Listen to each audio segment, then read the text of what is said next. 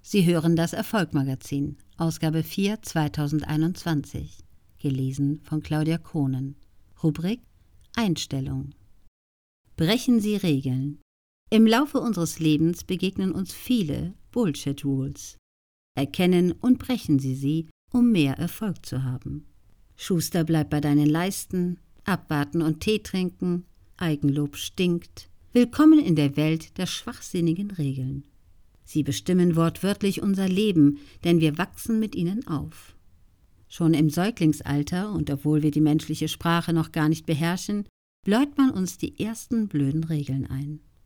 Was bleibt ihnen als Baby anderes übrig, als zu brüllen, wenn sie eigentlich sagen wollen, ich habe einen scheiß Hunger, und wenn ich nicht gleich was zu essen bekomme, drehe ich durch. Und schon kontert man ihnen mit einer Bullshit-Rule, sei nicht so fordernd. Sie verstehen natürlich kein Wort, aber keine Sorge, Sie werden diesen Satz noch tausende Male hören, noch bevor Sie lernen, Ihre Schuhe selbst zu binden. Und bei dieser Regel bleibt es nicht.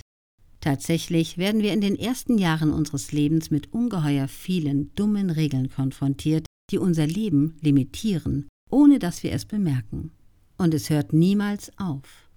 Es gibt 50 Regeln, die uns unser Leben lang begleiten und unseren Erfolg minimieren. Ich möchte Sie ermutigen, sie zu erkennen und zu brechen. Zumindest sollten Sie beginnen, sie zu hinterfragen. Vielleicht haben Sie sich schon mal gefragt, warum es Menschen gibt, denen scheinbar alles gelingt. Sie sind erfolgreich, glücklich und verdienen einen Haufen Geld. Was machen diese Leute anders? Die Antwort lautet, sie halten sich nicht an die Regeln. Denn die größten Fortschritte hat die Welt dann gesehen, wenn jemand die Regeln oder sogar Gesetze brach.